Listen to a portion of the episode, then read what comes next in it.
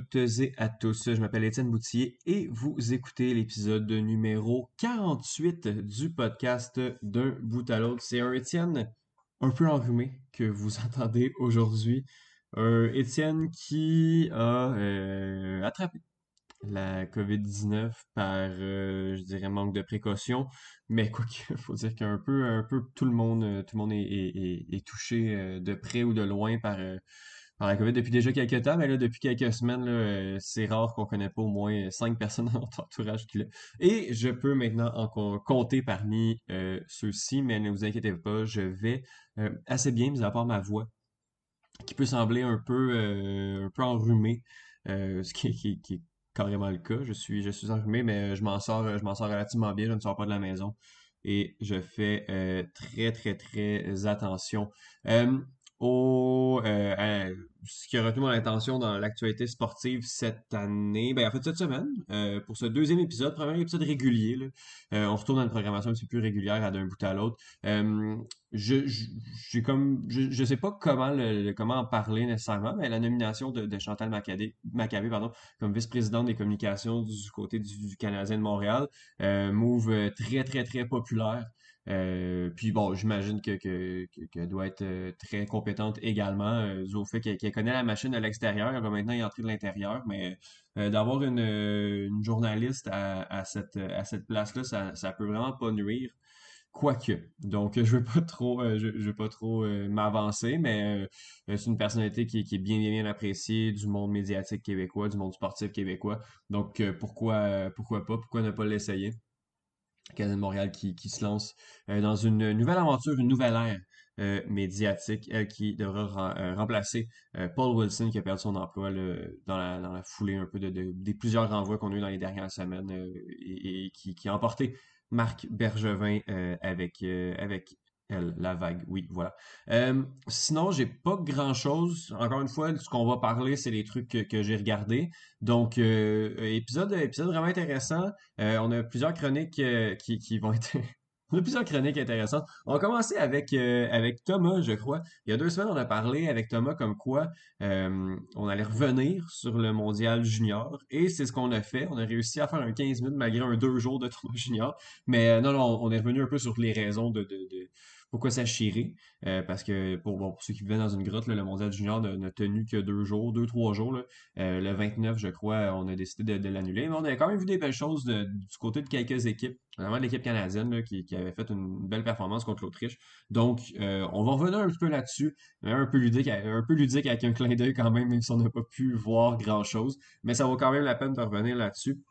Après ça, on va aller du côté de Justine, euh, non, on va terminer avec Justin Je fais mon pacing. J'adore faire mon pacing pendant. Euh, on va y aller avec, euh, avec Benoît qui vient nous parler de, soccer, qui vient nous parler de soccer anglais.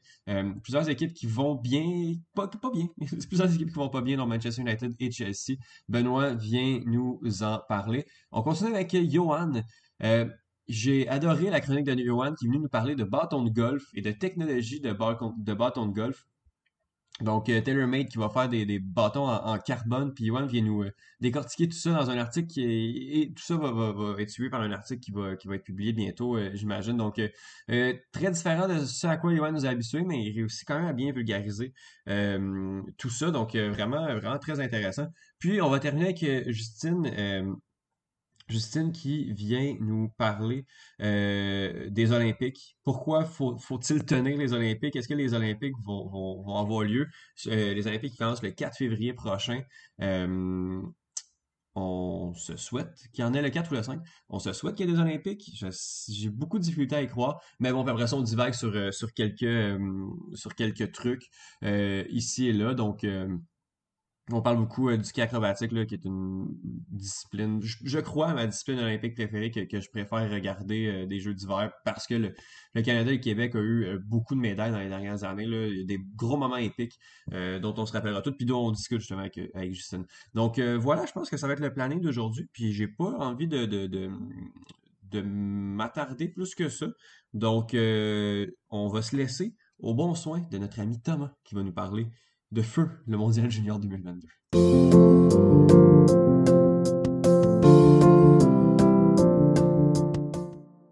Thomas Lafont, je te l'avais promis, je te l'étais dit. Oh, je te l'avais dit en fait, euh, on s'est euh, dit qu'on allait revenir sur le Mondial Junior deux semaines après la dernière chronique. C'est ce qu'on fait à l'instant. Salut Thomas, comment vas-tu? Écoute, euh, ça va quand même bien, malgré, malgré le chamboulement que l'annulation du tournoi m'a offert à, à, mes fêtes. Mais je, je survis tranquillement c'est déjà des fêtes de merde. Euh, mais en plus de ça, ta, dernière consolation, euh, c'était ça quoi qu'Arsenal va quand même bien? Oui, euh, au moins, Il y a du soccer, là, il y a une moitié de soccer de Premier League. Mm-hmm. au moins, tu as quelque chose à te mettre sous la dent. Mais c'est vrai que le Mondial Junior, il y a une effervescence particulière que ben, malheureusement, on n'a pas on a presque pas eu. Mm-hmm. On a eu deux rencontres du Canada, on va y revenir, bien sûr. Mais Thomas, je veux savoir justement, Qu'est-ce qui s'est passé pour qu'on annule ça en plein milieu? On n'aurait pas pu faire ça avant? Ben, en vrai, euh, écoute, ça fait quoi? Une semaine, euh, une semaine euh, à peu près que, que, c'est annulé seulement. Puis j'ai encore la misère à comprendre cette décision-là. mais en fond, ce qui s'est passé, c'est que il y a eu plusieurs, plusieurs, épidémies, je ne sais pas des, des épidémies, mais plusieurs explosions à travers les équipes, mais il n'y avait pas beaucoup de cas, de, cas positifs. Euh, mais ça, ça, ça, fait, en sorte qu'il y a eu euh, trois matchs, euh, trois, ou quatre matchs d'annulés à cause de, de, ces, de ces explosions-là par cas, par cas préventif. Puis avec toutes les incertitudes de la situation présentement, ben, ils ont décidé de l'annuler. Mais il faut dire aussi que l'organisation du tournoi la part de l'IHF, c'était un gros zéro euh, de hmm. ce côté-là. Euh, ça a sorti, euh, un, peu plus tard la même journée que les Américains, par exemple, étaient dans un hôtel où est-ce que il y avait un, il y avait un mariage à Red Deer, dans le même ah. hôtel que, dans le même hôtel que, les Américains, puis je ne me trompe pas, les, Suédois aussi. Donc, donc côté organisation, c'est très décevant. Euh, aussi le staff, staff de l'hôtel retournait chez eux. C'était pas une bulle fermée comme on avait l'an passé. Euh, chose qui, qui, aurait pu être faite avec, euh, avec la situation qui s'est détériorée dans les dernières semaines. donc, c'est un, disons que c'est un gros point noir du côté de l'IHF, côté organisation. Oui, oui. Tu sais, tu as, la montée, tu as une montée incroyable des cas. Euh, déjà que le concept de bulle n'est pas infaillible. Si mhm. tu ne fais pas une bulle fermée, je comprends que ça augmente les coûts, mais on, voit le résultat que ça a donné là. Est-ce que tu augmentais les coûts puis tu as une bulle fermée ou ben, tu, prenais le risque d'annuler en plein milieu? C'est carrément un, fiasco. Là. Mhm. Tu l'an dernier, euh, c'est des bulles très strictes, très fermées. Et euh, ça s'est relativement bien passé. Il y a eu quelques problèmes en, avant-tournoi. Je pense à la à l'Allemagne qui avait joué à trois trios puis euh, quatre défenseurs euh, en, début de tournoi contre, contre Canada. On se mmh. rappelle comment ça, comment ça avait fini. mais mais autre que ça, c'était quand même relativement bien passé, si ma, mémoire est exacte. Donc, je pense que je pense que ça aurait pu être fait euh, du côté euh, des IHF, euh, compte tenu du variant Omicron qui est arrivé deux, trois semaines avant le tournoi. Il y avait quand même eu le temps de, relativement se, préparer. oui, oui, clairement. Je regarde, je regarde Thomas, je ne sais pas si tu as eu la chance de, te pencher un peu là-dessus, mais il y a eu la Division 2 a joué son tournoi. Est-ce que, est, -ce que je me trompe? Oui, oui, ils ont joué avant. Ah, ok, eux autres, c'était. Ah, ben oui, c'est ça, c'était fait euh, avant, euh, avant la, grosse montée des Division 1, en fait, il y a la, division première, comme mm-hmm. le, gros championnat. Division 1, Division 2 l'avait déjà joué. Euh, oui. Donc, bon, ben, regarde, ce sera, ce sera déjà ça. Est-ce que. On n'a a malheureusement pas pu regarder ces, ces tournois-là, mais une rencontre. Ouais, mais Japon, tu regardes, ouais, si tu regardes des pays qui sont là, pas sûr que ce serait très intéressant. Je comprends, je comprends vraiment. Euh, Thomas, il y a quand même eu 3-4 euh, jours de compétition. Euh, mm-hmm. Oui, oui c'est mince, mais je pense qu'on peut quand même en parler pour au moins savoir l'état des forces un peu, qu'est-ce qui aurait pu être, être bon, puis, puis discuter des, résultats. commençons par, par le groupe B, si tu veux. Il y a eu la, la, les États-Unis, oui, ont eu une défaite à leur, euh, à leur palmarès là, parce qu'il y a eu le, forfait.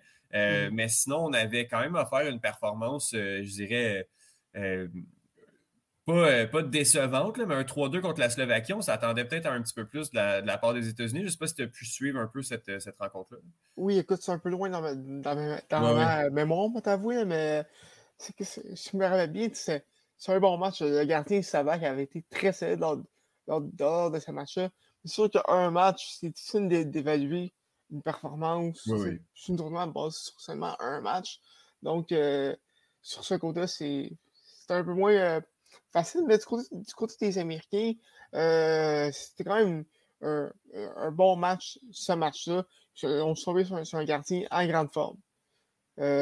Sinon, euh, du côté du groupe B, euh, les, les on en parle, euh, m'ont vraiment surpris deux matchs qui ont été extrêmement. qui ont été quand même assez, assez dominants, je dirais. je regarde le match contre la Suède, oui, ça s'est terminé 3-0, mais, mais les, les Slovaques ont fait presque 50 tirs sur, sur Boncel qui, qui, qui a été excellent, un mur de briques lors, lors, de ce match-là. Et, et encore là, c'est ils ont juste eu un peu, de malchance, je dirais, euh, du côté des, des, Slovaques. Si jamais le tournoi est repris, ça risque d'être très intéressant de les revoir. Euh, sinon, du côté de la Russie, euh, j'en parlais dans mon article d'avant le tournoi. Donc, je vous invite à lire. Euh, si tu, arrêtes de faire des prévisions ou des prédictions. Là, ouais, c'est le genre de plus gros ching, ça, je pense. euh, euh de toute histoire du Québec. Là, juste que le tournoi va être intéressant. Quatre jours après, le tournoi est annulé. Toi, tout ce que tu touches euh, se transforme en meurt et euh, c'est tout le contraire Yohan. Ouais, écoute, Arsenal, pas Arsenal, Manu va gagner la, Ligue des Champions, ok? Mais là, concentre tous tes affaires. Là. euh, oui, euh, donc, euh, ça, oui, la Russie, qui, euh, je, je l'avais prédit, ont, été, ont eu beaucoup de difficultés lors de ce tournoi-là.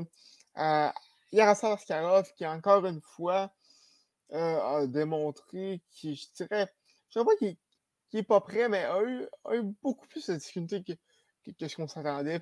Euh, le seul match qu'il a joué contre, contre les Suédois, c'était beaucoup d'erreurs techniques, notamment sur, euh, sur euh, le but de Théo Niederbach, si je ne me trompe pas, en, en désavantage numérique. Euh, je, me, je me rappelle, c'est un échappé. Et il a juste tiré sur son bâton. Et il, n'a pas son bâton assez ferme, puis ça a juste passé au travail. Euh, donc, euh, assez décevant. Sinon, on a remarqué aussi qu'il était, genre, 2-3 secondes en retard dans, dans cette Ça, c'est pas idéal pour un mmh gardien élite. Euh, donc, on voit qu'il n'est pas encore rendu à, ce niveau-là. Sinon, la défense des Russes, encore une fois, on sait que, ça, que, ça va être un point faible sur nous, de cette équipe-là. Et effectivement, ça l'a été. Donc, donc, euh, écoute, tournoi très difficile du côté des Russes. Mais Matvey Mishkov, par contre, euh, c'est l'attaquant de 16 ans qui, va être disponible au, repêchage en, en 2023. Mm-hmm. Euh, d'après moi, l'année prochaine, watch out parce qu'il va être. Il, va connaître un autre gros tournoi, je suis certain. Mm-hmm. Donc, ça, va être très intéressant à suivre de ce côté-là. Thomas, on va aller du, du, côté du groupe A je regarde, j'ai devant moi la, liste des, buteurs ou des pointeurs plutôt. Euh, le top 4, euh, c'est une domination euh, canadienne. Mhm. il y a eu le match contre l'Autriche qui, qui, assurément a, fait monter les statistiques de beaucoup de joueurs. Mais Connor Bedard, qui était là parce qu'on voulait qu'il soit là, mhm. qu'il prenne de l'expérience. Mais oui, le tournoi s'est terminé, euh, terminé abruptement, mais il termine quand même meilleur buteur. Ouais, euh, ben écoute, sur les 4 buts à une game, ça l'aide aussi. Oui, oui, clairement, clairement. Mais tout ben, Connor Bedard euh, va être une bombe. Va être une bombe. Autant, euh, autant l'année prochaine, au, au tournoi l'année prochaine, autant dans l'année nationale. Je suis mm. assuré. Ce, ce, gars-là, moi, je moi, pas eu l'occasion vraiment de, de, de le voir ou au, moins 18 ans le printemps dernier, ni, ni, dans, ni, dans, la Ligue de l'Ouest. mais vraiment, ce gars-là m'a impressionné. À 16 ans, il est parti sur la glace. Tu le vois quand il est là. ça, c'est pas tous les joueurs qui, ont, ce don-là de, se faire remarquer la seconde qui, qui, rentre sur la bâtiment. Donc, Connor Bedard, vraiment, va être excellent dans, la Ligue nationale. Donc, j'ai très hâte de voir le tournoi l'an prochain, notamment à cause de ça, parce que, l'an prochain, ça va être son équipe à lui. ça, va, être très intéressant à suivre de, ce côté-là. Alors qu'il ne sera même pas euh, sera même pas repêché, euh, repêché encore. Euh, Mmh il, y a, eu, euh, il, y a, eu, deux rencontres dans cette, euh, du côté du Canada. Une rencontre, je dirais, défensivement un peu surprenante. Là. Euh, République la Tchéquie contre le Canada. après une période, c'était 3 à 3. Après ça, le Canada n'a pas regardé derrière. Comment tu as trouvé cette rencontre-là? Ben, écoute, ben, je pense que comme tout le monde, en fin, en fin, en fin de première, genre, qu'est-ce qui se passe? C'est pas normal. Mmh Mais d'après moi, je pense que c'est juste un, un, un, besoin d'ajustement technique contre le Canada. Mmh. On se rappelle qu'il jouait avec euh, juste des défenseurs gauchers. Donc, euh, c'est sûr que avec, il y avait quelques défenseurs qui n'étaient pas dans leur spot naturel, euh, ce qui n'a pas aidé. En plus, c'était pas des défenseurs défensifs, on ne se cachera pas. donc, c'est sûr que ça n'a pas aidé. Mais une fois que, une fois que ces ajustements-là ont été faits, le Canada s'est très bien replacé de, ce côté-là. puis, puis ben, ben c'est ça. Euh, Owen Power, euh, c'est un homme euh, qui joue avec des enfants. Tu, le voyais sur la, sur la glace, ce gars-là est prêt pour la Ligue nationale. La seule raison pourquoi il n'était pas là. En fait, les seules raisons pourquoi il n'était pas là, c'est parce qu'il s'en allait jouer pour Buffalo. et, et, que, et, que, Michigan a présentement une des, une des meilleures équipes euh, d'hockey collégial, je dirais, qu'on n'a jamais vu. Au mm-hmm. grand bonheur de Vincent, j'imagine. Oui. donc, donc, Owen Power, qui, qui, on, on dit à chaque euh, premier choix de Buffalo qu'il devrait peut-être un jour revitaliser cette, franchise-là. Mais euh, écoute, on sait ce qui s'est passé avec Jack Eichel. Donc, euh, on ne sait jamais ce qui peut arriver. sinon, Kaden Gooley, notre, notre, mini chez Weber, qui, qui, m'a impressionné également. défensivement, son jeu, je ne dirais pas que, que, c'est qui joue au niveau de chez Weber déjà. Mais il me rappelle quelques. Il me, rappelle un peu, euh, un, peu Weber, son attitude aussi, de ce que, de ce que j'ai euh, de ce que j'ai fait en, entrevue, de ce que j'ai entendu aussi. C'est un, un, leader, il est très calme, donc c'est en, en, ce que le Canadien a besoin euh, pour l'avenir. Mm-hmm. Donc de ce côté-là, ça va bien.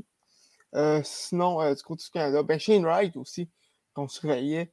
Euh, connu, un, un bon tournoi. Euh, ah, je sais que, que, c'était pas tout le monde qui ont aimé son jeu, mais quand même, contrairement à Wright, c'est pas un joueur explosif qui, va, aller te, qui va aller te chercher, qui, hmm. va aller chercher genre le gros point que tu as besoin, comme McDavid, mettons.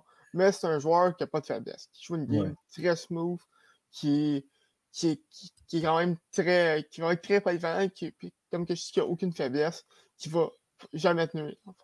Donc, euh, Shane Wright, ça reste quand même un excellent premier choix pour le prochain repêchage. Puis, euh, on a eu aussi euh, une démonstration offensive. on en a parlé contre, contre mm-hmm. l'Autriche. C'est là que, que Connor Bedard a, explosé. Mais, tu sais, on en a une fois par, une fois par année là, dans des tournois, une équipe qui n'a pas particulièrement ouais. la là puis qui va manger une varlope. là, c'est arrivé. C'était l'occasion justement de faire jouer, euh, faire jouer Bader euh, et, d'autres mmh joueurs. Est-ce que là, on a parlé, tu as parlé de la défense que, que qui te faisait un peu peur. Euh, Donovan Sebrango qui a marqué, je sais, si c'est un match contre la Tchéquie, ça? Oui. Oui, mais sinon, même à ça, j'ai l'impression qu'on avait beaucoup de, joueurs, de défenseurs à caractère offensif. C'est peut-être mmh ça qui était problématique. Ben, problématique-ish parce qu'on n'a pas été testé tant que, tant que ça. Euh, ça. Mais, mais l'équipe, l'équipe canadienne, parce que, ben, en fait, l'équipe canadienne euh, a, vraiment tout ce qu'il faut pour, pour, gagner le tournoi. Euh, définitivement. Si jamais on, on reprend le tournoi, effectivement. Mais oui, le Canada, ça reste quand même un, un des favoris. Mhm. Est-ce qu'il y a d'autres performances qui ont, attiré ton attention? On a parlé de. Euh, ben, des Allemands. oui, oui. Ben oui. Les, Allemands qui ont été, euh, ont été très surprenants lors de, lors de ce moment. On battu la, la Tchéquie en, prolongation. On ne s'attendait pas beaucoup à grand-chose d'eux, mais ils sont sortis en Lyon à, à leurs deux matchs. ça, honnêtement, il faut leur chapeau. Il faut, que je, faut que je relève mon chapeau, en fait. Mmh grosse performance. on joue avec beaucoup d'énergie. C'est beau à voir. Ben, écoute, euh, j'espère quand même que le tournoi va être repris. Euh, mm-hmm. Thomas, je, on va regarder éventuellement. C'est le genre de truc qui peut se faire l'été aussi. Euh, Exactement. Qui est, à, qui est à jouer quand, quand, tout ça va se calmer. ça, va être, ça va être à voir tout ça. quoi qu'il en soit, tu vas venir nous en parler assurément si, si est repris. J'espère qu'on va t'entendre parler de d'autres sujet euh, d'un bout à l'autre dans les ben prochaines, dans les prochaines semaines. Puis, euh, écoute, on, était vraiment hype. L'équipe canadienne allait vraiment bien. On a une super belle performance. Malheureusement, tout ça est annulé. Mais euh, au moins, tu es venu nous parler du petit, du petit échantillon qu'on a eu du tournoi junior 2022. Thomas Lafont, je te souhaite de passer une belle année. Puis, on se reparle très bientôt. Yes.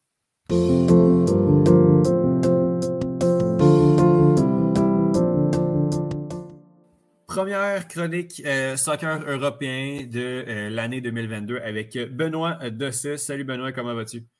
Salut Étienne, je vais bien et j'espère qu'il en est de même pour tous ceux qui nous écoutent.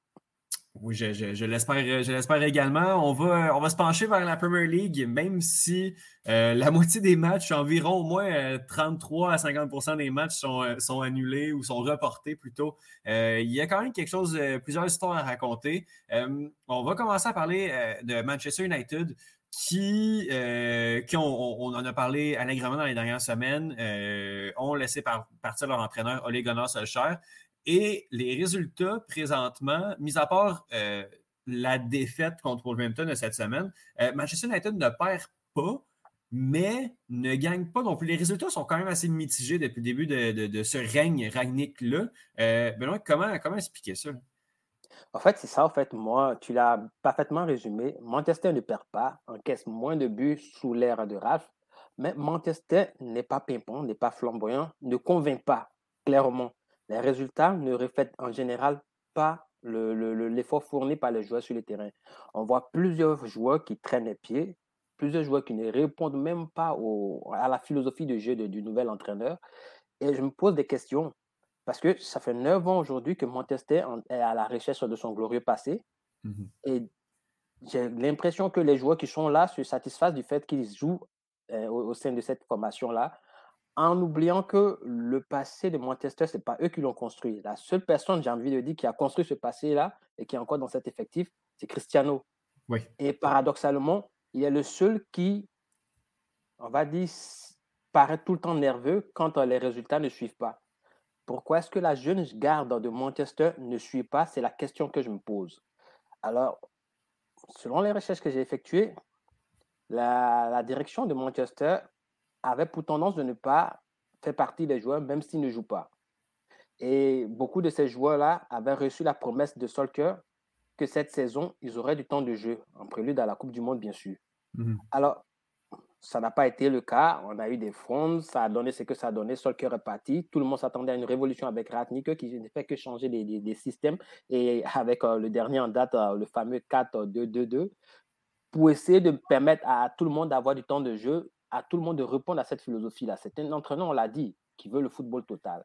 Sur les deux derniers matchs qu'on a suivis de Manchester, à l'exception de, paradoxalement également, des vieux, que sont Cavani et Cristiano, bon, Cristiano moins par rapport au dernier match, ben, on ne voit pas des joueurs qui font d'efforts.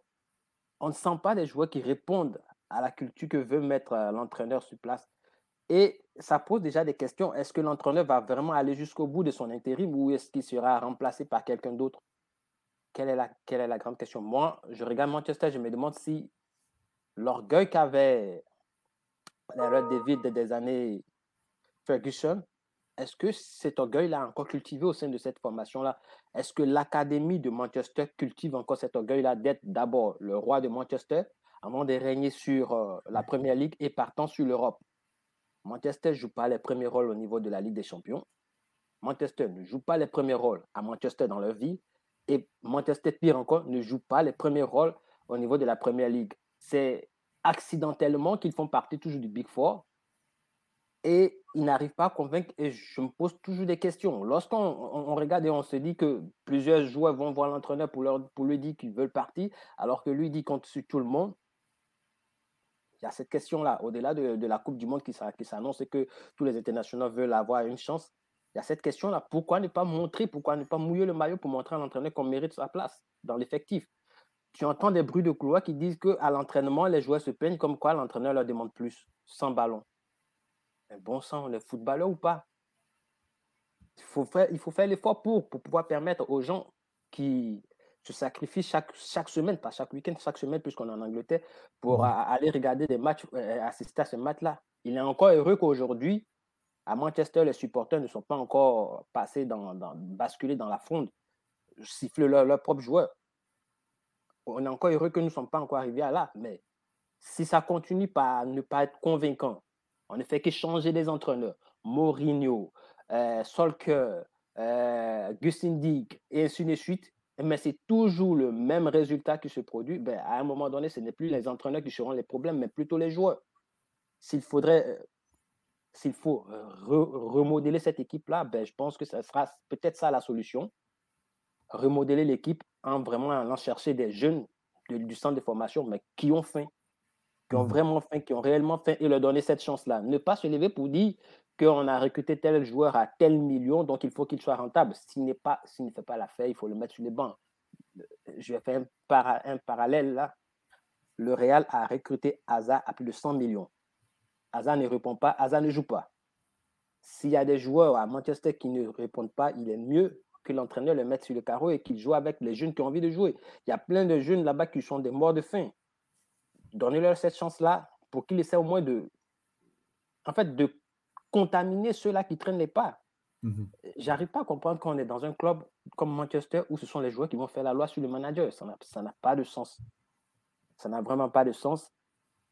On, veut voir une, un championnat où il n'y a pas que, euh, que je dis Chelsea, City qui trône et que Liverpool essaie de, de, de, de titiller de temps à autre si ça se résume seulement à City et Liverpool, ben, à 80%, c'est City qui sort gagnant. Parce mhm. que Pep, il a la même mise sur son effectif qui est pléthorique, riche et qui répond. À la différence de Liverpool qui, malheureusement, pour, euh, pour son coach, n'a pas aussi cette puissance financière là pour aller recruter autant de joueurs qu'il veut. Donc, je me dis, il faut vraiment qu'au niveau de Manchester, je ne sais pas comment est-ce que l'entraîneur le fera, mais qu'il arrive à trouver les mots justes pour inverser la tendance. Sans quoi, on va encore suivre euh, la même coupe que, que Solker. Solker, quand il est arrivé, on était tous contents de cette philosophie-là. On était tous contents de voir que l'ancien de la maison est en train de faire progresser l'équipe.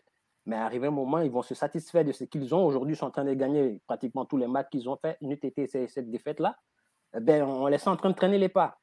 Lorsque Cristiano grogne, il y a plusieurs joueurs qui trouvent ça paradoxal.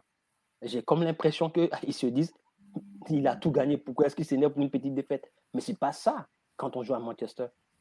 Mm-hmm. Quand on joue à Manchester, on ne peut pas se contenter d'un résultat de 1-0 ou bien de 2-0 quand on a mal joué. On ne peut même pas accepter une défaite quand on a mal joué. À plus forte raison quand on a bien joué. Donc, il faudrait que tous ces joueurs-là essaient de, de sortir de leur ego pour permettre à l'entraîneur de mettre sa philosophie en place et préparer, en fait, c'est ça, Rannick, il est là pour ça, préparer, baliser le, terrain pour le prochain manager. En fait, c'est la grosse question que je me pose depuis l'avènement de, de, de, Est-ce que Manchester a vraiment les coups a vraiment du moins ça, euh, la capacité de rivaliser avec le Before J'étais enthousiaste avec le retour de Cristiano Ronaldo, mais vu la prestation, je ne parle pas des résultats, le moment, les résultats sont positifs, mais vu la prestation que fournit cette équipe-là, surtout les joueurs, je mets un gros bémol là-dessus. Parce que si votre meilleur joueur, ça reste DDA, ça veut dire que vous ne faites rien de bon. Oui, puis dans les, euh, dans les dernières semaines, là, euh, prouve, euh, prouve beaucoup, mais c'est vrai que c'est le meilleur joueur de, l'équipe depuis, depuis un, petit bout. Puis c'est vrai qu'il y a beaucoup d'ego dans, cette équipe-là qui, en arrache en arrache un petit peu, là, ça va pas très bien du côté de Manchester United. Puis euh, Ragnick est, même pas présentement en train de faire ce que Ole Gunnar Solskjaer a fait parce qu'au moins Ole a connu de bons moments au début, alors que là, l'équipe stagne et, continue sur, une lancée un peu, euh, un peu particulière qu'elle a avant début de saison. Euh, on va aller du côté de Chelsea aussi, qui, est un petit peu. c'est un peu particulier ce qui se passe là-bas. il y a un mois et demi, l'équipe était première de la Premier League. Là, on glisse en troisième place. Euh, il y a euh, beaucoup de blessures, la COVID s'est milinée là-dedans. Il y a un certain attaquant belge, euh, Romelu Lukaku, qui s'est mis les pieds dans les plats pour un peu, un peu n'importe quoi. Ben est-ce que tu peux nous, nous expliquer un peu ce qui se passe à Chelsea? En fait, euh, le cas Chelsea, c'est un paradoxe. Je, me pose la question également, comme tous les observateurs. Est-ce que c'est le fait que la plupart des défenseurs de Chelsea sont en fin de contrat, donc peut-être dans la tête, ils sont partagés entre prolonger ou aller chercher ailleurs parce qu'ils sont cotisés par la plupart des cadres de l'Europe? Ou c'est vraiment une rupture dans le discours de, l'entraîneur, comme l'a fait savoir d'une façon maladroite, bien sûr, Romelu Lukaku, dont tu viens d'évoquer le nom? Je ne sais pas. Je regarde cela et puis je me dis, il y a certainement une cassure. Et moi, selon mon analyse, qui n'est certainement pas cela, ce qui peut être 100% vérifié, c'est que la plupart des cadres, il faudrait que la direction de Chelsea arrive à, stabiliser la, situation de tous ces joueurs-là. Toute cette solidité de Chelsea, ce n'était pas les attaquants qui l'ont fait, c'était plus la défense. Chelsea n'avait pas d'escore fleuve, mais ne concédait pas de but. Alors, si vous n'arrivez pas à marquer autant que vous pouvez et vous commencez à concéder alors que c'est ça qui faisait votre, votre force, vous allez vous retrouver avec des scores de parité, des matchs nuls ou des défaites étriquées, ou soit des victoires à l'arraché. Et je pense qu'il est temps, pour faciliter le travail à, à, Tourelle, qu'on essaie de, clarifier la situation de Rudiger, des Aspi. Euh, pour euh, le Brésilien, ça vient d'être fait, mais pour toute cette euh, ce passion défensif, là, il faut, il faut essayer de, revoir cela. Et puis, certainement, si tous les joueurs sont fixés qu'à la fin de la saison, ils partent ou qu'il va rester à Chelsea, je pense qu'ils pourront retrouver leur allant. Et puis, bon, fédérer tout le monde dans le discours de l'entraîneur pour encore aller essayer de titiller City parce que à l'heure actuelle, je me demande quelle équipe peut arrêter cette équipe-là. Mmh dans la première ligue, cette équipe-là est en train de marcher sur tout le monde. Et si à l'interne, vous vous tirez dans les pieds, je ne pense pas que ça va marcher. Le discours de, de Romelu Lukaku, peut-être qu'il avait voulu secouer un tout petit peu le cocotier parce qu'il trouvait que ça ne prenait pas la direction, mais je pense que c'était tellement maladroit de sa part euh, que je me suis posé la question est-ce qu'il ne traîne pas un spleen du fait que quand il arrive à Chelsea, le club qu'il a toujours clamé comme étant son club de cœur, qui n'arrive pas à s'imposer, qu'il a fait cette sortie-là pour exprimer son mal-être? Il est passé dans différents clubs, il s'est plus ou moins imposé, il a explosé à l'Inter, il arrive, comme on va dire, le nouveau Drogba, pour essayer de remettre Chelsea dans la discussion au niveau du titre. On va dire quoi? Que le compte des faits a duré quoi? Quatre matchs? Et après, malheureusement pour lui, une blessure est passée par là, la Covid également. Mais Tourelle ne va pas attendre que Lukaku se mette en place, retrouve la possession de ses capacités pour pouvoir jouer. Il faut qu'il adapte son, son, son, son, système de jeu en fonction des joueurs dont il dispose. Si tu viens qu'aujourd'hui tout marche, ben, tu ranges ton frein et tu attends le jour qu'on te donne la chance, tu exploses. D'ailleurs, Tourelle lui a donné la chance. Il est rentré, il a marqué deux buts.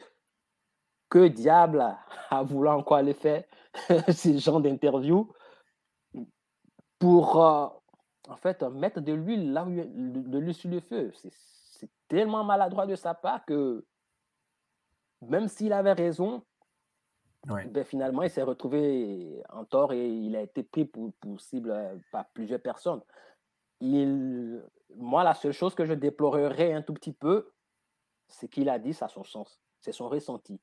C'est gauche, c'est normal, il va s'excuser pour cela, mais régner ses propos, je trouve que ça ne va pas aider l'entraîneur non mmh plus. Mmh Ils vont beau le sanctionner, mais il n'y a pas de vérité dans, ce qu'il dit. Aujourd'hui, les résultats de Chelsea ne sont pas là. Au-delà du fait qu'il y a la Covid et des blessures, pratiquement tous les clubs de la première ligue ont ce problème-là. Donc, il n'y a pas de vérité là-dedans. Il aurait été idoine pour euh, les partis des Blues de essayer de tirer le positif dans ce discours-là et rejeter le négatif et lui interdit au fait qu'il fasse ces sorties-là sans l'autorisation, sans l'aval du, club. Mm-hmm. Ben, il y a beaucoup de joueurs qui auraient besoin de ce type de, de, conseiller en, communication. Euh, c'est pas la première fois non plus où il, part sur, des, euh, sur des bulles comme ça. Euh, très franc aussi quand on lui pose une question, il répond. Puis comme tu dis, euh, une, bonne part de, vérité, mais ça, ça, met la lumière sur autre chose, ça met le spot sur autre chose que sur les performances de l'équipe. puis c'est une grosse source de distraction. Semblerait que les deux hommes se soient parlé, que tout soit, tout soit correct. Euh, hâte, de voir, euh, de voir la suite. Benoît, on va terminer avec, euh, avec Newcastle. une des pires équipes de la Premier League présentement, mais une des, plus riches. on en parle depuis déjà quelques semaines. ont été achetés par un, gros, un gros conglomérat aux Émirats arabes unis. Sauf que l'équipe, l'équipe est est, complètement médiocre, s'en va jouer en Division 2 l'année prochaine. Comment, avec des milliards de dollars en possibilité de recrutement, tu peux aller recruter des joueurs euh, qui vont accepter d'aller jouer euh, à Cardiff euh, et Huddersfield Town l'année prochaine? En fait, à l'heure actuelle, ils prennent vraiment la direction de la division inférieure. Mm-hmm. Mais je pense qu'avec tant de, de, de mannes financières, il serait mieux pour eux de de vraiment, en fait, de, s'activer, mais vraiment durant ce mercato hivernal. parce que je me dis qu'il est bon, il serait bon pour eux d'aller chercher que des mercenaires, c'est-à-dire des gens qui seront là, ne serait-ce que pour un contrat de deux ans, ou bien des contrats à, long, à longue durée, mais avec une clause qui pourrait les permettre de quitter le club si jamais ils descendent en division inférieure. Parce que ça sera vraiment aberrant, voire paradoxal de constater que le club le plus riche du monde joue en première chip. C'est ça, oui, oui. Et je ne pense pas que, on le sait bien, quand vous descendez pour retrouver l'élite, c'est très, très, très difficile. Euh, je doute fort que des joueurs euh, de top mondial, de classe mondiale, vont accepter d'aller jouer en division inférieure, même si vous leur donnez beaucoup d'argent. Alors, aujourd'hui, je regarde un tout petit peu, il y a plein de noms qui sont cités. Ah on, parle de euh, d'un joueur de, de, de, Manchester United, le français. Laisse-moi retrouver son nom. Euh, Anthony Martial. Anthony Martial, qui est cotisé, qui est dans les, dans les petits papiers du club. On, parle euh, de plusieurs joueurs. En fait, j'ai vraiment, il y a plus de, plus de, plus de cinq joueurs sur tous les, les compartiments. En fait, toutes les lignes de, cette équipe-là, on essaie de les renforcer. Et aujourd'hui, il y a un joueur qui est très bien parti pour retrouver cette équipe-là. Il s'agit de Kyrian Trippier, qui joue à l'Atlético qui est impliqué sur 22 buts de l'équipe euh, de l'Atletico lors de la saison l'année écoulée. C'est en fait il est le deuxième joueur, le deuxième arrêt le plus prolifique de la Liga derrière Jordi Alba. Donc ça veut dire que si ce dernier-là, ils arrivent vraiment à le faire signer, ça pourrait convaincre d'autres joueurs d'accepter le, projet de, de, Newcastle parce qu'aujourd'hui, clairement, le projet ne convainc aucun joueur. Parce que plusieurs joueurs ont été contactés, mais personne n'est vraiment emballé à l'idée d'aller jouer pour une équipe qui est en train de, rétrograder, en train de prendre la direction de la division inférieure. Ils veulent du temps de jeu, certes, mais ça ne marchera pas s'ils n'arrivent pas vraiment à trouver ces joueurs-là qui sont des morts de faim, qui arrivent à mettre dans leur contrat, je le dis bien, il faut qu'ils aient dans, ce contrat-là cette clause-là qui va les permettre de pouvoir partir si jamais l'équipe descend en division inférieure. Et ça permettra à ces mordus-là de venir et de montrer qu'ils ont la place dans différents clubs de l'élite euh, anglaise pour permettre à Newcastle de se sauver. On sait que ça sera impossible pour eux d'aller jouer les, le haut du tableau cette saison. Mm-hmm. Voilà, les saisons posées, ça ne sera pas évident. Mais déjà se sauver, ça sera un gros, gros, gros, on va dire une grosse réussite pour, pour cette, pour cette équipe-là. Donc, je le redis encore, Newcastle, malgré l'argent, ne doit pas chercher des joueurs sur un contrat longue durée, mais aller chercher, cibler de véritables mercenaires. Quitte à multiplier des prêts pour des joueurs qui ne jouent pas dans leur club, qu'il faut qu'il faut qu'ils le fassent. Pour, en fait, moi, je me dis que ça sera bien d'avoir Newcastle en fait en première ligue parce que ça permettra, au-delà de, du Big Four traditionnel, de voir un vieux de la vieille revenir titiller ce Big Four-là et surtout concurrencer City, qui, ma foi, quand on regarde aujourd'hui, City est injouable en première ligue. Pep Guardiola peut mal débuter la saison, mais on ne peut jamais enterrer son équipe parce qu'il sont, il a un effectif pléthorique des joueurs qui arriver dans n'importe quel club dans ce monde seront titulaires. Mm-hmm. Donc, si Newcastle reste en Première Ligue avec cette puissance financière qui est équivalente à celle de City, ben, au lieu de Big Four, on pourra parler du Big Six, même du Big Eight. Arsenal est en train de retrouver du mordant aussi. Déjà, je tire mon chapeau au, manager d'Arsenal qui, hmm. qui, a, qui est arrivé à, moi me déjouer parce que j'étais sceptique. Je me disais que ça devait prendre trois saisons pour remettre Arsenal dans, dans, dans, dans Avec un capitaine, un capitaine absent, là, présentement, oui. ça, on pourrait revenir. Qui, est, qui, est, également annoncé également au, du côté de Newcastle parce que faut dire Arteta pousse clairement Aubameyang vers la sortie parce qu'il n'a pas l'attitude exemplaire pour un capitaine. Et on, le dit bien, Arteta, c'est le disciple de Guardiola. Quand on connaît la rigueur de Guardiola, on peut s'imaginer un tout petit peu la rigueur d'Arteta. À, Aubameyang, c'est quelqu'un qui claque des, des, dizaines de buts par saison. Et si il prend sur lui la décision de se séparer de son capitaine et buteur, ben, ça montre un tout petit peu le tempérament du monsieur et ça montre aussi ce qu'il veut faire pour les Gunners. Écoute, c'est, euh, je, regarde le classement puis je suis vraiment surpris. Là. Je pensais que Newcastle croupissait beaucoup plus loin dans les bas de la Premier League. On est à deux points de, Watford.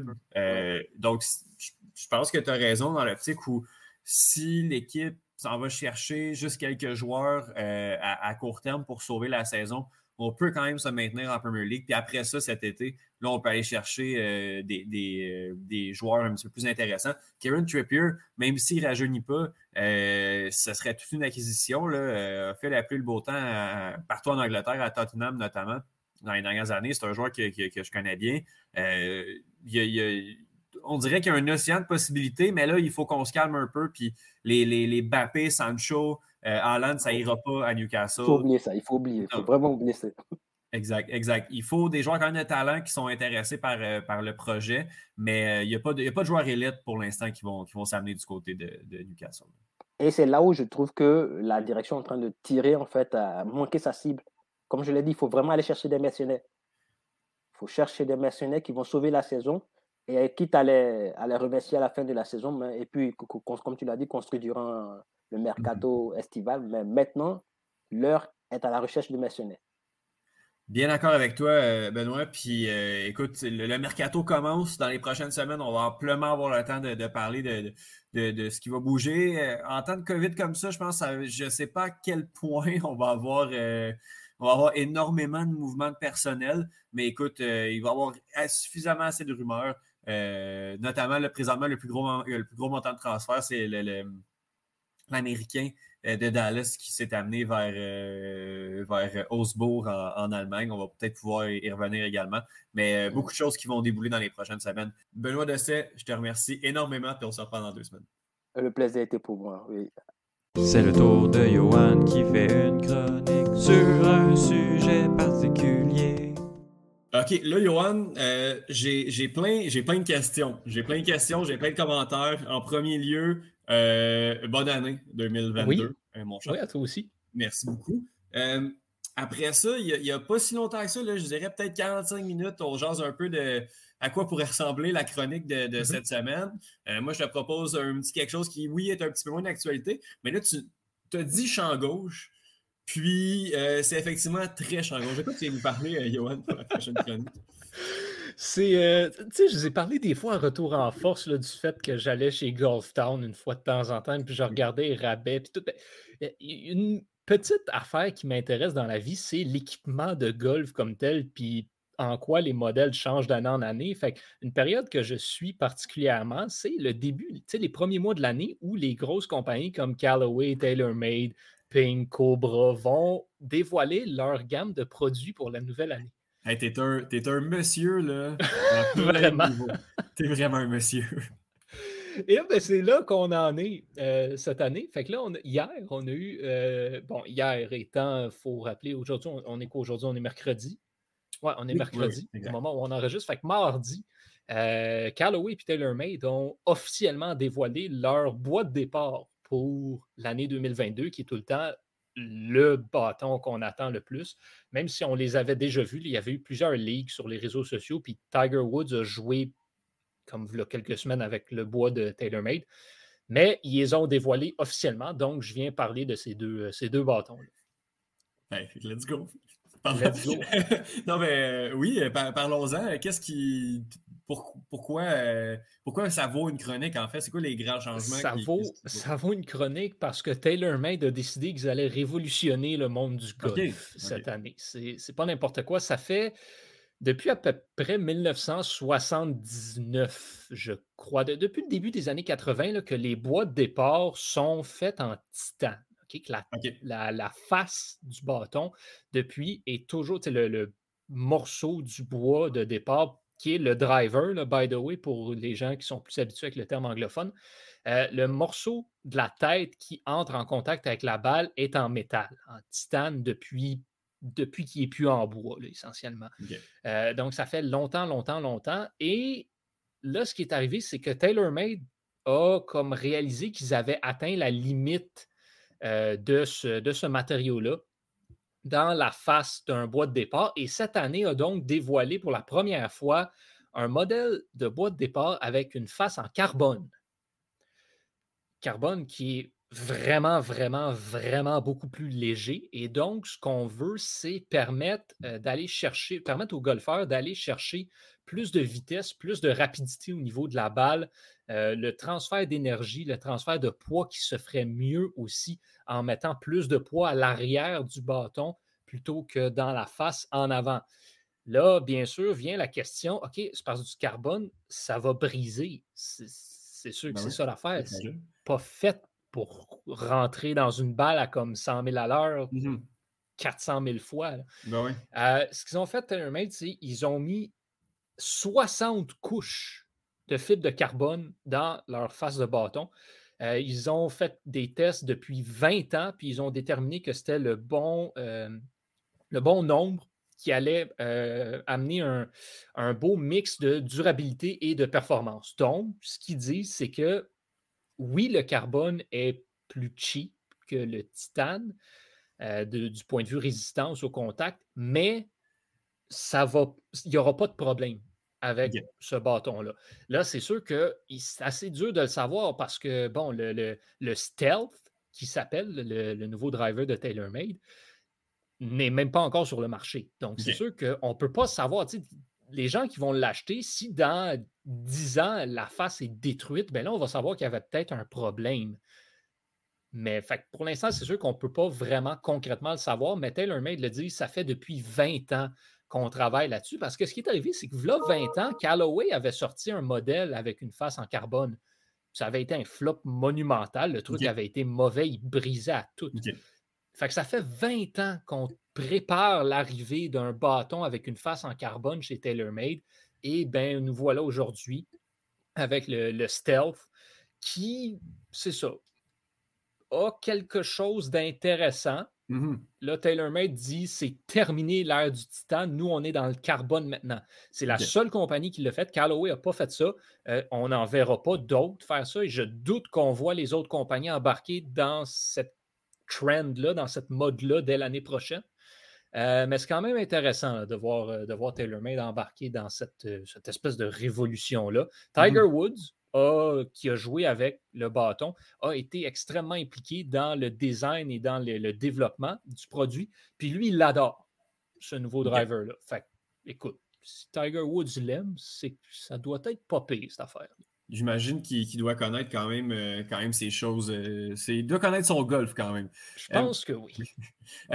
OK. Euh, là, les bâtons euh, sont, vont maintenant être faits en, carbone. Est-ce que ça, change quelque chose? Euh, est-ce que tu sais quand est-ce que le, bâton en tant que tel va être commercialisé? Est-ce qu'il va être disponible au Canada? Est-ce qu'on va pouvoir... Il est en pré-vente présentement et j'ai vu 4 février qui va officiellement sortir en magasin pour la modique somme de...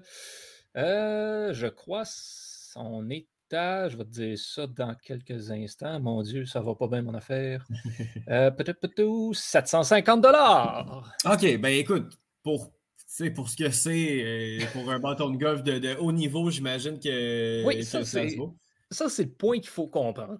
Et ça, c'est ce qui est toujours la grosse critique.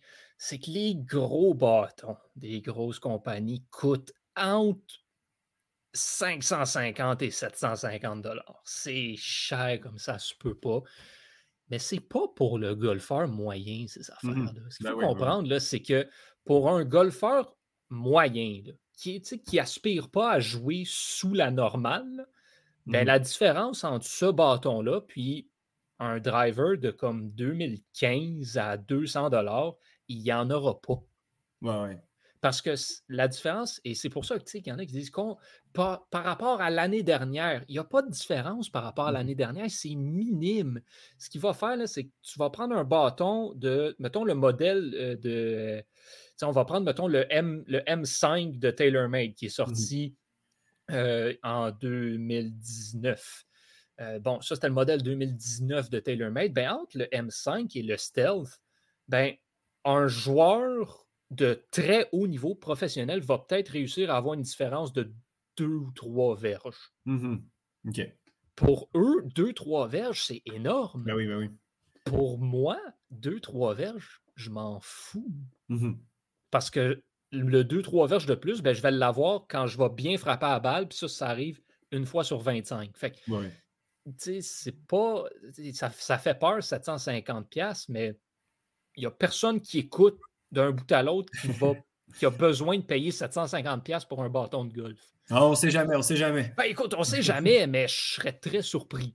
Euh, donc, c'est un, peu ça. C'est pas. Oui, il y en a là, qui, sont, qui ont de l'argent à dépenser puis qui vont s'acheter ces nouveaux bâtons-là. Puis à chaque année, je vais au golf métropolitain puis, ou au golf municipal à Montréal. Puis je croise quelqu'un au driving range avec l'équipement neuf de l'année. Puis, OK, oui, c'est un bon golfeur, mais je suis comme pourquoi tu as fait ça? oui, je comprends. En tout cas, à part avoir l'air cool, ça apporte pas grand-chose pour le golfeur moyen, ces bâtons-là. Donc.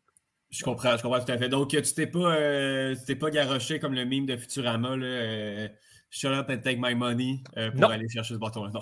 non, parce que en toute honnêteté, je suis pas vendu sur l'idée de la face en carbone. comme je vais attendre que ça fasse ses preuves avant d'aller l'acheter. Ouais, ouais. Fait que cette technologie-là, on pourrait l'avoir sur les circuits, les circuits pardon, professionnels euh, dans les prochaines années. Parce que oui, là, il y a un bâton qui vient d'être commercialisé, qui, est en train d'être commercialisé. On teste des trucs, mais éventuellement, euh, je veux dire, la technologie va, évoluer, puis euh, ça va être rendu, ben, guillemets, mainstream. C'est sûr que, bon, tu sais, TaylorMade est pas mal le chef de file depuis quelques années au niveau des boîtes de départ. Il y a deux ans, ils ont sorti le, le SIM qui avait vraiment été un important coup euh, au niveau euh, aérodynamique. L'année dernière, ils ont joué ça safe, ils ont sorti le Sim 2 qui était littéralement le même bâton, mais avec un design différent. Là, mmh. cette année, on ramène cette technologie-là de Shape in Motion qui génère un peu plus de, transfert d'énergie et d'aérodynamisme. Euh, puis on ajoute la face en carbone. Fait c'est sûr que si ça, ça fonctionne, ben on va le voir de plus en plus. Euh, de la part des autres compagnies. Là, cette année, les golfeurs qui, euh, sont, qui sont sous contrat avec TaylorMade ben, mmh vont utiliser ce, bâton-là, ce bois de départ sur le tour, qui est assez facile à reconnaître parce qu'en dépit du fait qu'il s'appelle le Stealth, euh, la face en carbone est rouge. Fait que toutes, les, toutes les golfeurs qui font une face de driver rouge, on va le savoir tout de suite que, que c'est eux.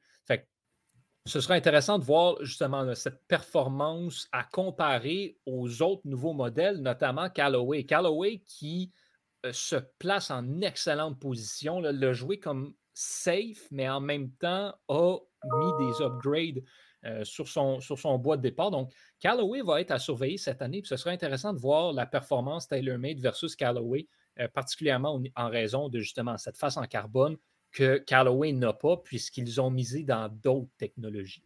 OK, ben euh, on peut s'en parler brièvement de, ce que Callaway a fait pour, euh, on peut, on peut en parler de, Callaway qui a sorti euh, quelque chose qu'on.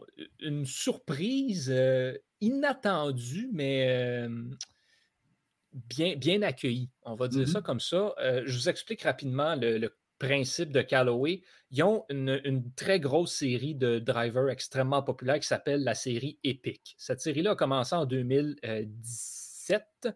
Euh, et donc, ensuite, ce qu'on a, c'est aux deux ans, ils en ajoutent, ils sortent un nouveau bâton dans cette série-là. Et l'année d'après, ils sortent un nouveau modèle. Donc, on a eu le Epic en 2017. Ensuite, on a eu le Rogue qui soit dit en passant, est le bois de départ que j'ai dans mon sac personnellement, euh, qui avait été extrêmement bien reçu, extrêmement populaire. Euh, en 2019, on avait eu un nouveau, euh, on a vu, je crois, le Epic Max. et en 2020, ben, on s'attendait à avoir la suite du Rogue, mais à la place, Callaway avait sorti Maverick, qui avait une forme assez bizarre, mais qui avait été comme le bois de départ de l'année pour une raison quelconque, mis à part TaylorMade, bien sûr. Et là, l'année dernière, ben, on a eu le Epic Speed. Et là, cette année, ben, on s'attendait à avoir de quoi de nouveau, mais Callaway est revenu avec la série Rogue, avec le Rogue ST. Ce que ça fait avec euh, ce bâton-là, c'est qu'on prend tout ce qui avait bien marché du Rogue, on prend tout ce qui a bien marché du Maverick, on les améliore, puis on met ça ensemble. Donc, on a, euh, bien sûr, l'espèce de... Bon, Callaway a, avec, le, avec ses bâtons dans les dernières années, amené une, technologie qu'ils ont appelée le jailbreak AI. Dans la face de leur bâton, ils ont mis un, une espèce de mini ordinateur intégré. Donc, une espèce d'intelligence artificielle qui ajuste la face. Donc, plus tu frappes de balle, plus euh, le bâton va comprendre tes habitudes de frappe et donc va ajuster la face automatiquement pour que tu aies euh, un, meilleur contact. Ce qui est absolument incroyable, mais mmh fondamentalement était encore en développement quand ils l'ont inclus en 2018, en 2019 et même en 2020. Là, cette année, ça a l'air qu'il est au bout. il est top shape, tout va bien. Donc, on va voir qu'est-ce que ça fait. Et euh, bon, avec le, avec le jailbreak aussi, c'est euh, comment ça fonctionne aussi, c'est la façon dont la face est construite euh, donc, justement, pour, pour essayer de euh, ajuster, dans le fond, du, comment dire, de l'égalité au niveau du contact, peu importe où tu vas le frapper. Donc, la façon dont la face est construite et en plus avec l'intelligence artificielle, l'objectif de Callaway, c'est de permettre aux golfeurs d'avoir un, bon contact, même quand tu frappes la balle à une des deux extrémités de la face du bâton. Donc, quand tu ne la pognes pas dans le milieu, ben, tu vas quand même avoir un bon contact qui va euh, pas nécessairement s'en aller tout croche à droite ou tout croche à gauche. Donc, on a ça. Euh, on amène aussi un, nouveau. Euh, quand vous le voyez, le, le Rogue ST cette année, il est tout noir, sauf un espèce de morceau gold tout en arrière du bâton. ce morceau-là est un, un, espèce de morceau, carrément. C'est un poids, en fait, euh, qui est supposé un petit peu changer justement l'aérodynamisme euh, euh, du, bâton, qui est, qui est supposé aussi. Le, terme anglophone, c'est forgiveness, être plus permissif, là, je vais dire ça comme ça, mais encore une fois, qui fait que quand tu frappes ton, ta balle de façon non centré, ben, ça va quand même aller droite, ça va quand même bien aller. Donc, ça, c'est la grosse chose sur laquelle Callaway se concentre depuis quelques années, c'est avoir le bois de départ qui va avoir la meilleure performance, peu importe comment tu frappes ta balle. Donc, c'est la technologie qu'on met dans le Rogue ST cette année. C'est ce avec quoi on essaye de, euh, de s'en aller. Et là, bien sûr, il y a pour aider encore plus les, versions. Donc, chaque euh, TaylorMade et Callaway ont euh, sorti trois modèles à leur, à bois cette année. Donc, pour, pour Rogue, on a le ST Max LS avec low spin, donc moins de la balle qui va faire moins de rotation dans les airs. Donc, pour un certain type de golfeur, c'est vraiment pas pour tout le monde. On va aussi avoir le ST Max D. qui lui, ben, vraiment pour un petit peu comme TaylorMade a avec le Stealth euh, qui est le HD. Euh, c'est la fonction draw qu'on appelle. Donc, pour ceux qui sont habitués de slicer la balle, donc la balle va s'en aller euh, faire une courbe vers l'extérieur, bien, c'est un, modèle de tête de bâton qui est supposé corriger un petit peu ce coup-là. Et bien, on a aussi la version normale. Et pour TaylorMade, je le mentionne aussi, il y a le Stealth Plus qui a un poids euh, qu'on peut ajuster un peu comme on avait vu sur le SIM et le SIM 2, euh, donc, et sur le M5 également, qui va permettre de changer un petit peu l'angle de la face et de la tête du bâton pour encore une fois un petit peu travailler sur ceux qui vont avoir des problèmes à envoyer la balle vers l'extérieur ou vers l'intérieur. Ben écoute, Johan, je te dis, euh, mission de vulgarisation réussie. Euh, un très intéressant de, parler de, bâton de golf. Euh, j'ai vraiment adoré ça et je te dis, dans, un, dans, 50 ans, tu vas être euh, excellent dans les Tim Hortons à raconter ta vie et à regarder des, des chantiers de construction, les mains croisées, en disant aux gars comment faire. J'ai déjà hâte. Je te remercie euh, beaucoup euh, pour ta chronique euh, que, ben, au sujet où tu nous as peut-être un petit peu moins habitués. Mm-hmm. Merci énormément. Puis maintenant, les bâtons de golf n'ont plus de secret pour nous, mon cher Yohan. Oui, exact. Puis là, ben, on, surveille aussi les autres compagnies qui vont, qui vont nous sortir. avec quoi Cobra va nous arriver cette année. J'ai très hâte de voir ça. Donc, on, va surveiller ça dans les prochaines semaines. Yohan Carrière, je te remercie énormément.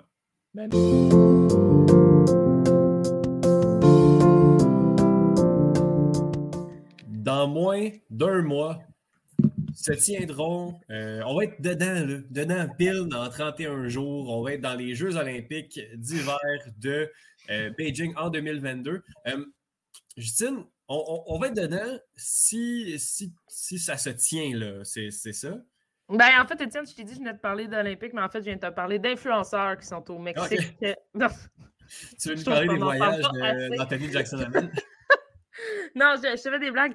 Mais à la question où on va être dans un mois, on va. Va y avoir des Jeux Olympiques, Étienne. On est à, quatre semaines. On peut plus, on peut plus reculer rendu là.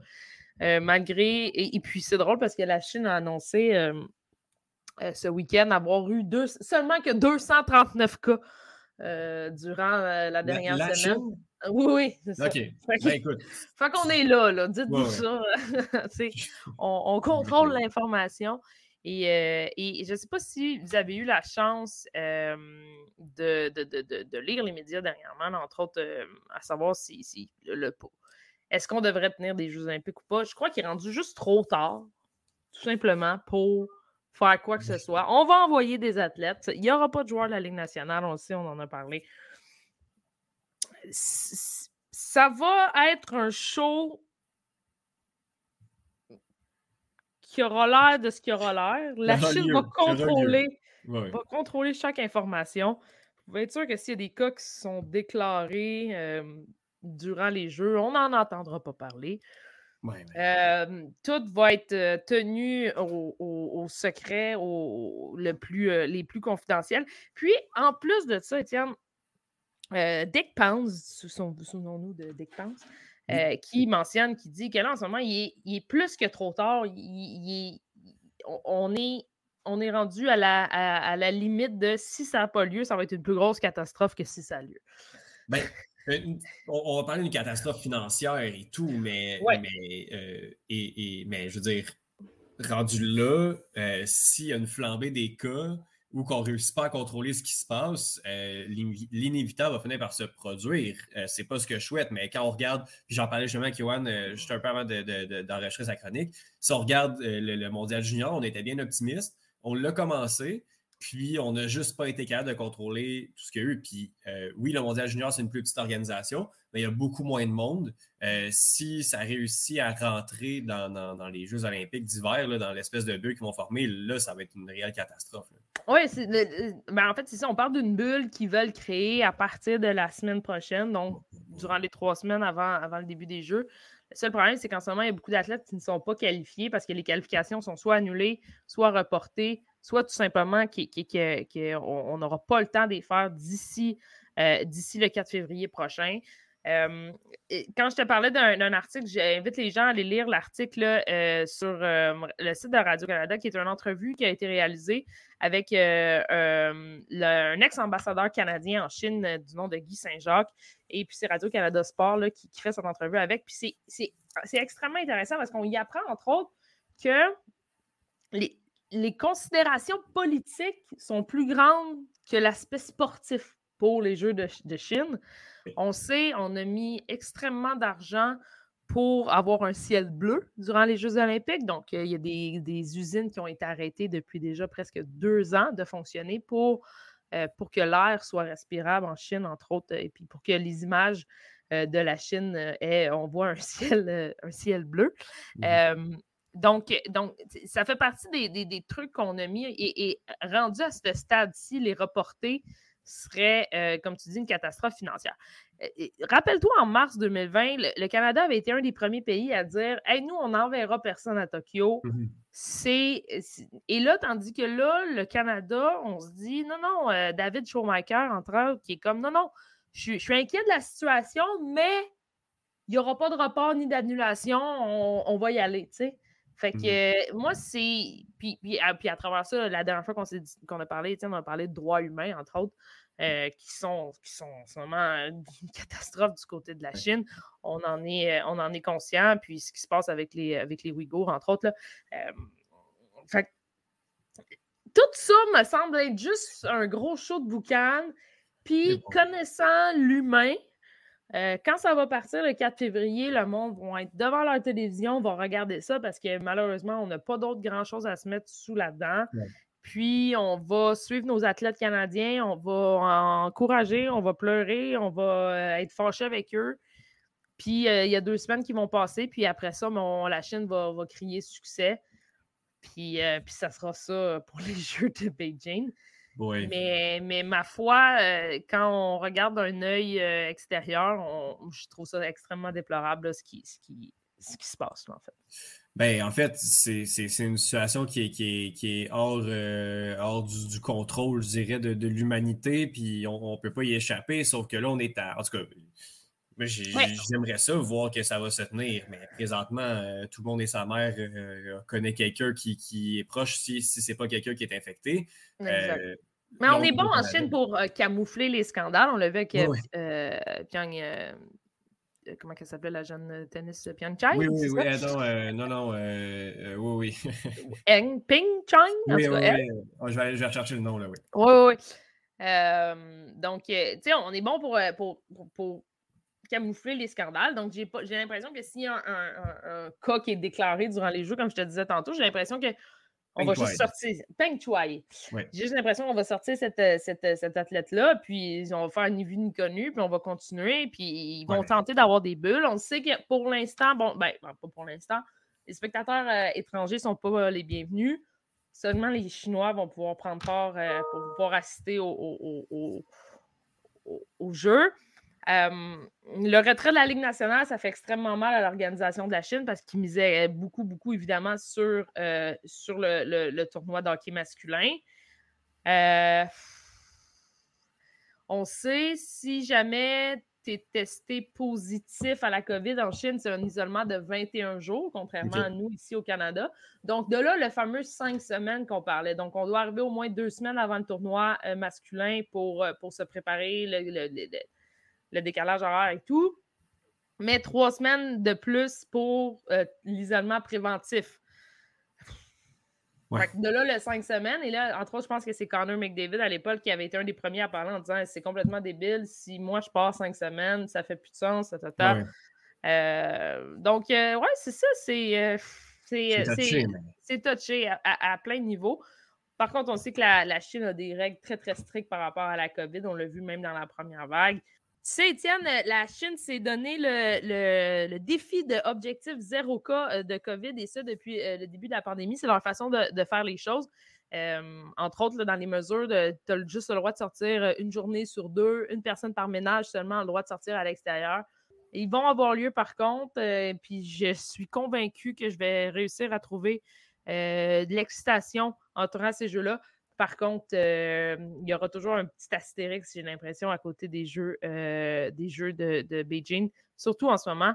Il faut dire que quand Tokyo, cet été, c'était vraiment moins pire, les cas étaient vraiment à la baisse, un peu partout dans le monde. Euh... Puis c'était pas la Chine. ouais, non, c'est ça.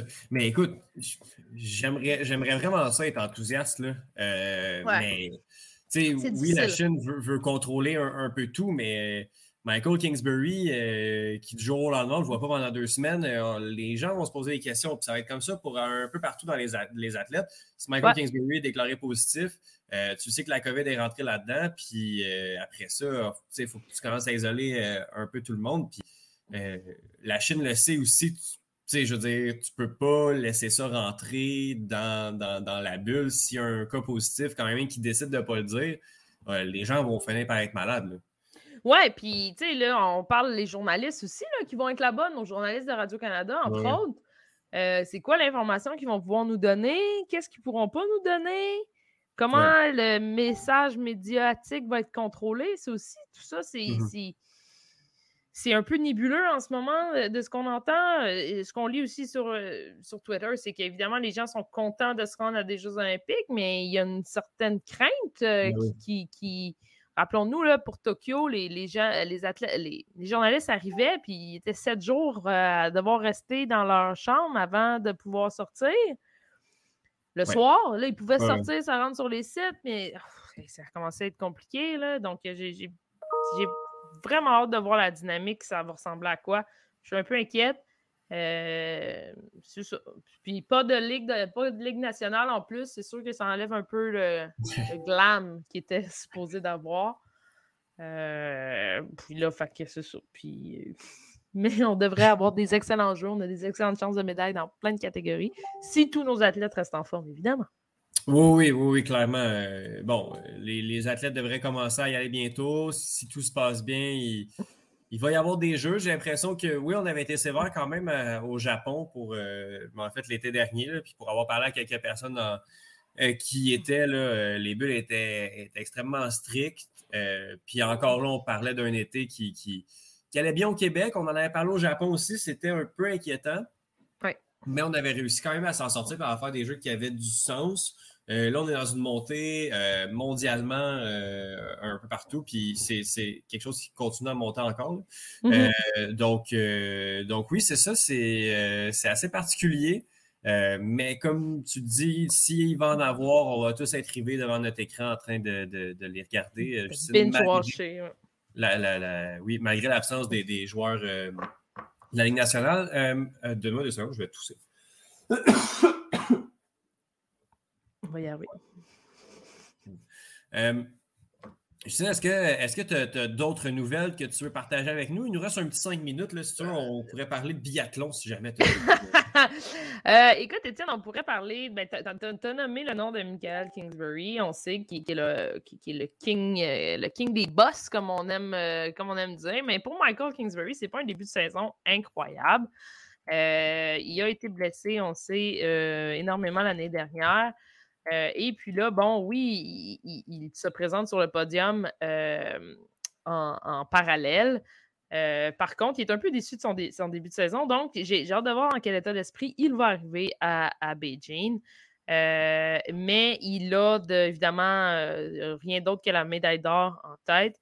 Et mmh je ne sais pas si vous, le, le, ski acrobatique depuis, depuis des années, euh, au Canada, on est euh, une puissance, euh, une puissance mondiale, autant chez les femmes que chez les hommes.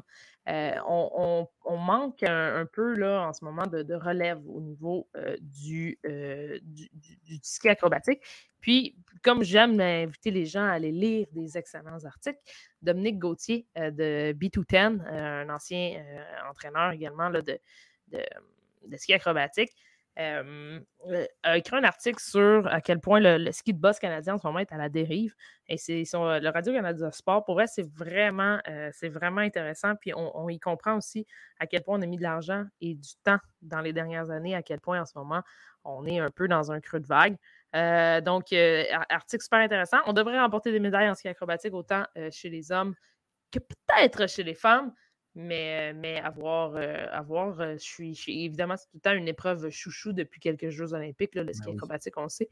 Ah, donc, j'ai bien, bien hâte de voir si tout ce bon monde-là vont arriver en santé. oui, oui, oui, clairement. Mais Justine, tu le dis, le, Canada produit des, des en ski acrobatique, en, ski boss également, mais le Québec a également produit beaucoup.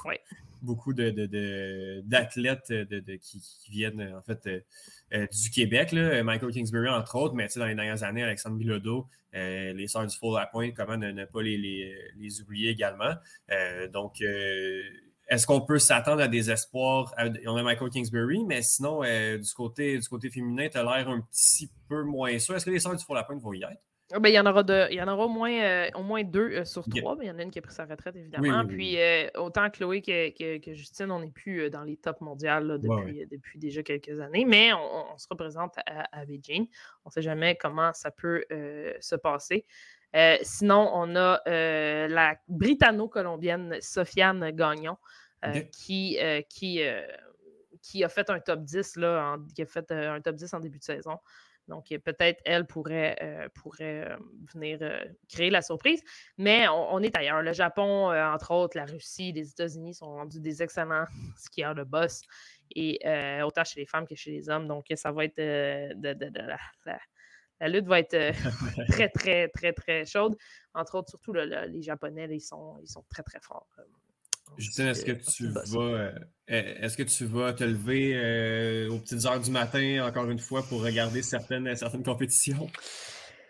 Euh, probablement, tout dépendant, c'est ça, tout dépendant de comment ça se passe dans les trois prochaines semaines. J'ai hâte de voir. Je, suis, je, suis, tellement perplexe en ce moment, puis on est un peu, tu sais, on voit un peu ce qui se passe aux États-Unis, hein, ce, qui se, ce qui se passe avec la Ligue nationale. On se met un peu la tête dans l'eau, puis on essaie de passer à travers. Euh, justement, je parlais de Dominique Gauthier de, de B210. Il, avait écrit un, article à la suite de l'annulation des championnats du monde junior qui disait Qu'est-ce qui est mieux en ce moment, aller à Beijing ou attraper la COVID? Je pense que c'était quasiment une course contre la montre pour attraper la COVID, pour, pour régler ce dossier-là avant de partir à Beijing. Fait que quand on est rendu dans ce thinking-là, tu sais qu'il y a quelque chose qui cloche un peu, mais bon, euh, voilà. Écoute, c'est dans 4-5 euh, euh, semaines, là, on se parle, euh, on se parle de. Puis justement, ça risque de, de, débloquer ou avoir des nouvelles. je crois qu'on va les. Je, crois qu'on va essayer de les tenir.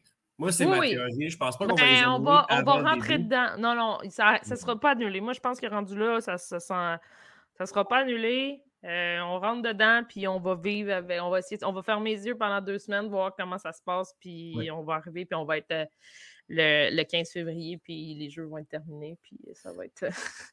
il va, y avoir des annulations, je crois, des annulations peut-être de compétition. D'épreuves, euh, probablement.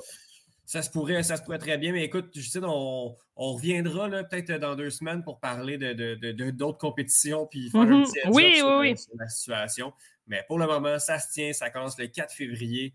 Euh, et pour le 4, c'est ça, oui, c'est ça, le 4 février. Puis on se croise les doigts pour que, tout se passe bien. Je te remercie beaucoup. Merci beaucoup.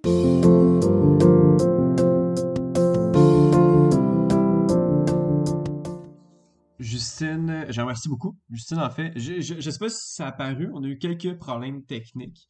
Euh, ben en fait, ce problème technique, c'est plus de Justine qui n'a pas eu d'Internet, qui, s'est arrangé pendant la chronique, mais on a réussi à faire quelque chose d'intéressant quand même. Donc, je remercie énormément Justine, je remercie Yoann, je remercie Benoît, je remercie Thomas. Justine également qui a oublié euh, de nous dire un peu dans la, dans la foulée de cet Internet qui, euh, qui lâche, euh, qu'il y avait la Coupe du Monde de ski boss à Mont-Tremblant en fin de semaine. J'ai pas les modalités de cette compétition-là, mais j'imagine que c'est une Coupe du Monde qui doit être un peu amochée. quoique, c'est dans les dernières compétitions avant de, de, de voler vers euh, vers Beijing.